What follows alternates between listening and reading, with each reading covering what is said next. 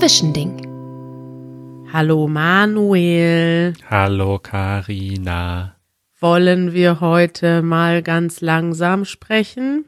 Eigentlich nicht. Meinst du, das ist langweilig für unsere Zuhörerinnen? Ja, also man kann ja die Geschwindigkeit auch einstellen in den meisten Podcast-Apps. Ah ja? Ja, einfach so sprechen, wie wir sprechen. Das finde ich immer das Schöne bei unseren YouTube-Videos. Da steht dann immer drunter, ähm, das gucken mittlerweile ja auch ganz viele Deutsche, vor allem wenn das so einen Titel hat wie neun Dinge, die du wissen musst, bevor du nach Deutschland kommst oder Ja. Clickbait. ja genau oder was Deutsche übereinander denken. Und gerade die Videos, wo ich spreche, ich bemühe mich ja deutlich und ein bisschen langsamer zu sprechen in den Videos. Da schreiben dann immer die Top-Kommentare, also die Kommentare mit den meisten Upvotes oder Likes, sind dann immer die von deutschen Muttersprachlern, die schreiben äh, irgendwie sowas wie, Ich habe es auf 1,5 Geschwindigkeit gehört und dann war es normal oder so. genau, genau, oder sie schreiben dann so, ähm, German efficiency is when you when you uh, fast forward the host to watch it faster oder sowas, ja. Ja, ja. Wobei ich, ich glaube, ich habe dir das schon mal erzählt, aber ich höre aus dem gleichen Grund so gut wie alle Podcasts auf 1,25 Geschwindigkeit plus äh, Smart Speed, also dass ja quasi die die Atempausen werden bei mir quasi rausgekürzt. Was? Das ist das ist so ein Feature, das gibt's bei Overcast und mittlerweile auch bei ein paar anderen Podcast-Apps. Das heißt, also es ist generell schneller und halt, wenn man jetzt so eine Pause macht, dann wird die halt verkürzt. Damit, äh, und damit spart man eine Menge Zeit. Und das mache ich natürlich nicht bei Podcasts, die jetzt so Musik haben oder das, wo so Reportagen oder so. Also bei This Wo American Life zum Beispiel mache ich das nicht. Aber bei allen Nachrichten-Podcasts, Lage der Nation oder die ganzen Tech-Podcasts, die ich höre, Accidental Tech-Podcast und so, das sind ja, die labern ja nur. Und ich will halt die Informationen wissen, aber ich, manchmal mache ich dann so aus irgendeinem Grund auf normale Geschwindigkeit und dann hören die sich an, als wären die betrunken, weil ich die nur so schnell kenne eigentlich. Verstehst du? Ich, das kann ich überhaupt nicht nachvollziehen, dass man etwas schneller hört. Das ist irgendwie für mich irgendwie am Ziel vorbeigeschossen. Aber lass uns doch mal so einen Test machen, Manuel, weil mich interessiert das auch immer. Ich habe jetzt, ähm, ich habe jetzt auch so eine kleine Umfrage für unsere Mitglieder vorbereitet, weil ich möchte zum Beispiel wissen, ob das ähm, zu schnell oder zu langsam ist. Also das hat ja auch was damit zu tun, ob es zu schwierig oder zu hart ist. Und ich denke immer, das wird schon alles okay sein, weil sonst würden sich die Leute ja auch beschweren. Also bei unseren Videos steht manchmal drunter so, ey, warum sprecht ihr so schnell oder was für eine Verarsche, ihr nennt das Video, ihr nennt die Serie Easy German, das ist doch nicht easy. Ich möchte mein Geld zurück. Genau, bei YouTube. Aber bei unserem Podcast haben wir eigentlich noch nie eine Beschwerde gehört. Und manchmal Ja. reden wir wirklich schneller und manchmal wirklich langsamer, oder? Mhm. Tja, das ist interessant. Es ist generell haben unsere Zuhörerschaft ist generell uns sehr wohl gesonnen. Also es kommen generell sehr, sehr wenig negative Rückmeldungen. Meinst du, die finden alles gut, was wir machen? Ja, manchmal kommt mir das so ein bisschen so vor und es wundert mich so ein bisschen, weil eigentlich so ab einer gewissen Größe kriegt man doch auch viel so, weiß ich nicht, kritische Rückmeldungen. Ja. Und da kommt relativ wenig. Okay, dann machen wir jetzt mal einen Test. Wir machen jetzt mal 30 Sekunden und in den 30 Sekunden reden wir ganz schnell und danach in den 30 Sekunden reden wir ganz langsam. Okay, warte, ich habe keine Stoppuhr. Ich habe eine Stoppuhr schon Ach so, bereit. gut. Okay, also die ersten organisiert. 30 Sekunden reden wir ganz schnell. Genau. Worüber reden wir denn? Das Thema ist Frühstück. Was hast du heute gefrühstückt? Weil das ist, glaube ich, einfaches Vokabular und das ist einfach. Okay. Manuel, was hast du heute Morgen gefrühstückt? Also ich habe heute Morgen erstmal zwei Kaffee gemacht äh, und dann habe ich ein Brot mit, äh, was war denn das? Schneller, schneller. So, so Margarine und äh, Tomaten gegessen und danach habe ich noch ein Brot mit Banane gegessen. Und wie hast du deinen Kaffee gekocht? Mit meiner Aeropress und Hafermilch, aufgeschäumte Hafermilch. Ah, lecker, lecker. Und du, was hast du gefrühstückt? Also ich habe heute Morgen Knickerbrot gefrühstückt und auf das Knickerbrot habe ich Salami und Marmelade gemacht. Das war auch gut. Und eine Banane gab's noch dazu. Mm. So, 30 Sekunden sind um. War ganz schön anstrengend. Ja, Okay. Und jetzt reden wir 30 Sekunden extra langsam und extra deutlich. Hast du noch etwas vergessen beim Frühstück? Was gab es dazu? Dazu, ach ja, ich habe auch noch ein Glas Orangensaft mit Sprudelwasser getrunken. Das habe ich mit meiner SodaStream gemacht, das Wasser. Hm, SodaStream. Und du?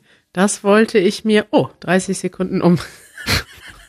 Oh Gott, da passt ja nichts rein in 30 Sekunden. Ja, jetzt, liebe Zuhörer, wisst ihr, warum Manuel all seine Podcasts auf 1,2-facher Geschwindigkeit hört. Plus Dann, Smart Speed. damit er nämlich viel effizienter zuhören kann und mehr Informationen bekommt.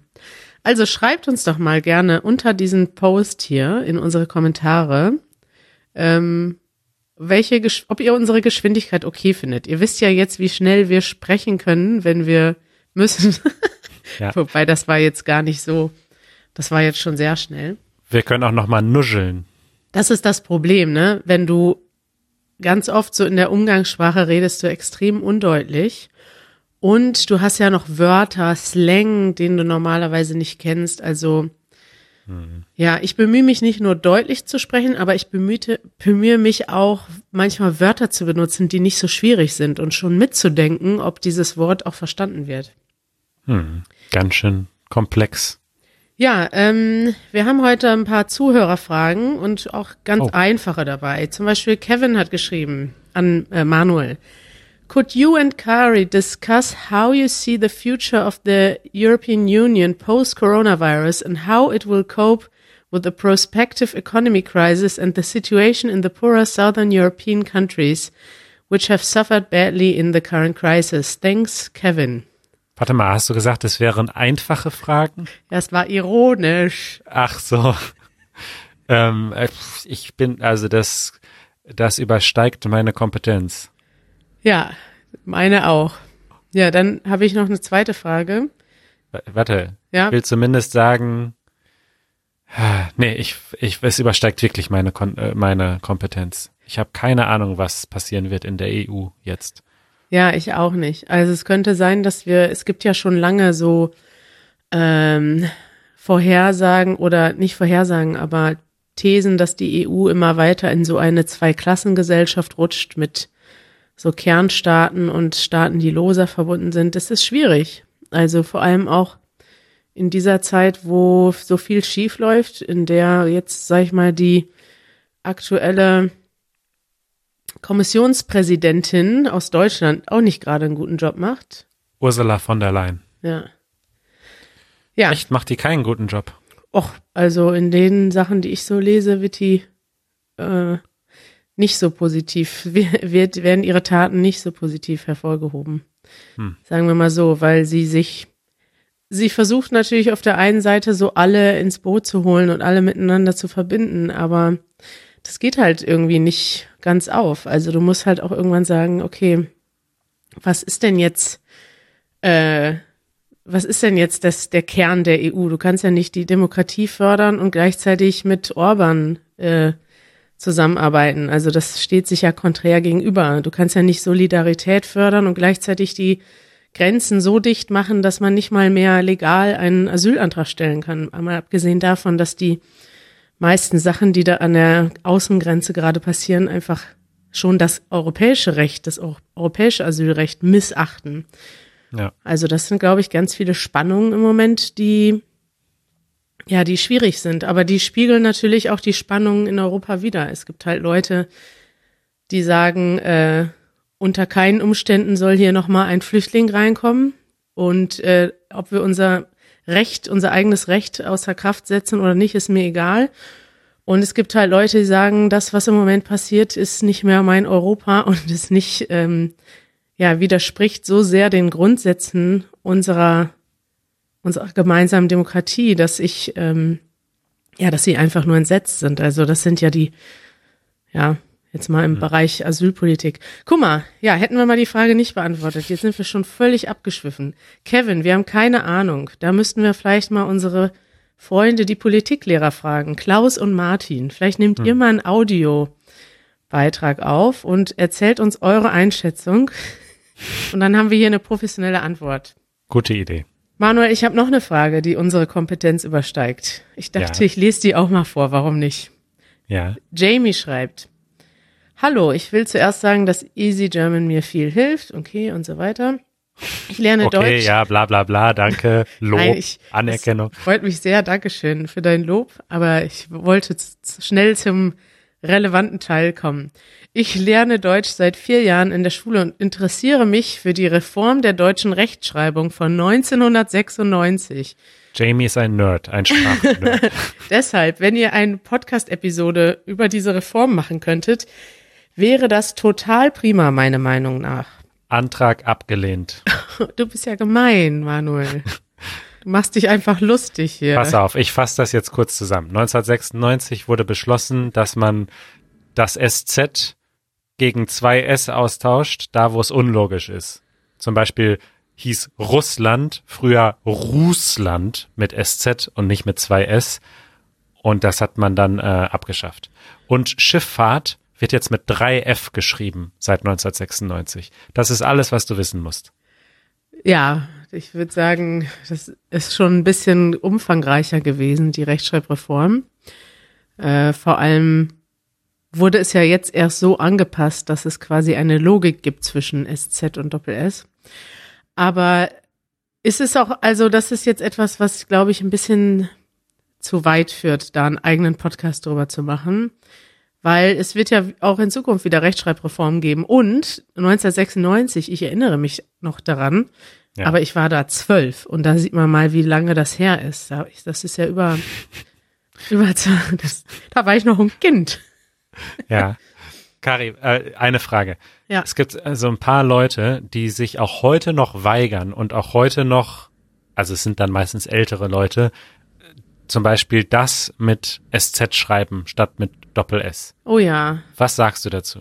das finde ich total bescheuert. Also schreiben mir manchmal auch Leute so, die sagen, ja, ich schreibe nach der alten Rechtschreibreform, aber eine Rechtschreibreform findet ja eh selten statt und dann ist es aber auch wirklich schon notwendig, weil wenn irgendwie man muss sich ja vorstellen, die Sprache ist dynamisch, die entwickelt sich jedes Jahr weiter. Jedes Jahr werden neue Wörter kreiert und in die Alltagssprache schon eingebracht. Und bis sich dann mal so eine Rechtschreibung ändert, das dauert ja dann wieder 50 Jahre. Und ich denke, es müsste eigentlich häufiger noch Reformen geben, die sich quasi, die helfen, die Schriftsprache der gesprochenen Sprache anzupassen. Also die Gesch Geschriftsprache steht ja immer hinter der gesprochenen Sprache. Deshalb gibt es ja oder führt das ja auch dazu manchmal, dass Deutsche überhaupt sowas wie Fehler in Anführungszeichen machen, also Muttersprachler. Das ist jetzt nochmal ein anderes Thema, Manuel. Ja. Und wusstest du, dass man in der Schweiz kein SZ benutzt, sondern immer Ja. doppelt S? Habe ich jetzt gerade rausgefunden, als ich da war. Ist ja auch gut. Also hier in unserer Notiz steht Danke, Dudes. Dudes? Ja, was heißt das? Du bist doch kein Dude. Nee, aber ich dachte, das wäre eine Notiz von dir. War sie nicht, ne? Nee, von Jamie, glaube ich noch, oder? Nee, nee, ist nicht von Jamie. Oh, dann ist das irgendwo übergeblieben von irgendeiner anderen Meldung. Professionell hier unsere Sendungsvorbereitung. So, das letzte Thema, was ich heute mitgebracht habe, ist die Polizei. Ah ja. Wir haben ja gestern äh, kurz besprochen, dass die Polizei jetzt über Ostern und in den Parks für Ordnung sorgen muss. Wir haben ja darüber gesprochen, halten sich die Deutschen von alleine an die Vorgaben oder braucht man dafür Polizei? Und natürlich braucht man dafür Polizei. Und ich dachte, ich fand das mal interessant zu sehen, wie die Polizei dafür sorgt, dass ähm, ja, dass die Leute sich an die Regeln halten. Also die Regel in Deutschland ist, man darf nur mit maximal zwei Menschen zusammen sein. Das ist so die sogenannte Kontaktsperre. Und man muss grundsätzlich 1,5 Meter Abstand halten. Also wenn du zu dritt irgendwo bist, dann geht das theoretisch auch, wenn du eine Familie bist, sonst nicht. Und so kontrolliert die Polizei. Die Regeln wurden deshalb auch so gemacht, damit man das einfach kontrollieren kann. Und ähm, ja, ich dachte, ich gebe dir mal ein kurzes Update, wie die Polizei das so über Ostern kontrolliert. Nämlich Ja. In Berlin sind insgesamt 770 Polizisten im Einsatz mit Auto, Fahrrad und auf Pferden. Hast du die schon gesehen? Ich habe die noch nicht gesehen. Ich habe früher mal Polizisten auf Pferden gesehen und das finde ich so richtig angsteinflößend, weil die dann so ein bisschen so Echt? wie Ritter wirken. Ja, man denkt halt so, wenn du jetzt wegrennst oder so und die kommen mit dem Pferd hinterher, du hast keine Chance. Ja, gut. Ja. Das macht also die Polizei in Berlin. Und äh, kurze Frage, da, also kurzes Quiz an dich. Seit dem 14. März, also jetzt ungefähr vier Wochen oder ziemlich Ja. genau vier Wochen, rate mal, wie viele Straftaten, also wenn du jetzt so etwas missachtest, das Gesetz, dann ist das äh, mittlerweile eine Straftat. Wie viele Straftaten hat die Polizei verzeichnet in ganz Berlin? Also, wenn man zu dritt in einer Gruppe von drei oder vier Menschen sich aufhält, ist das keine Ordnungswidrigkeit, sondern eine Straftat, ja? Ja, so wie ich das verstanden habe Das schon. ist ja krass. Ähm, boah, bestimmt sehr viele, weiß ich nicht. Seit einem Monat. Also es gibt ja auch andere Möglichkeiten noch. Du kannst zum Beispiel dein Restaurant äh, geöffnet haben, du kannst eine Party zu Hause veranstalten. Es geht jetzt nicht nur um Leute in Parks. Ja, ja. Ähm, dann würde ich mal sagen 2000. 1000 1000. geht, ja. ne? So Ja. 30 Geht. am Tag. Das ist echt nicht so viel. Ist nicht so viel dafür, dass Berlin relativ groß ist, ne? Ja. Dann habe ich mal geguckt äh, in anderen, wie das in anderen Bundesländern aussieht. Also in, in Berlin fährt die Polizei tatsächlich auch mit Autos durch die Stadt mit Lautsprechern. Also die geben dann sozusagen Durchsagen auf mehreren Sprachen, um die Informationen an die Bevölkerung zu bringen.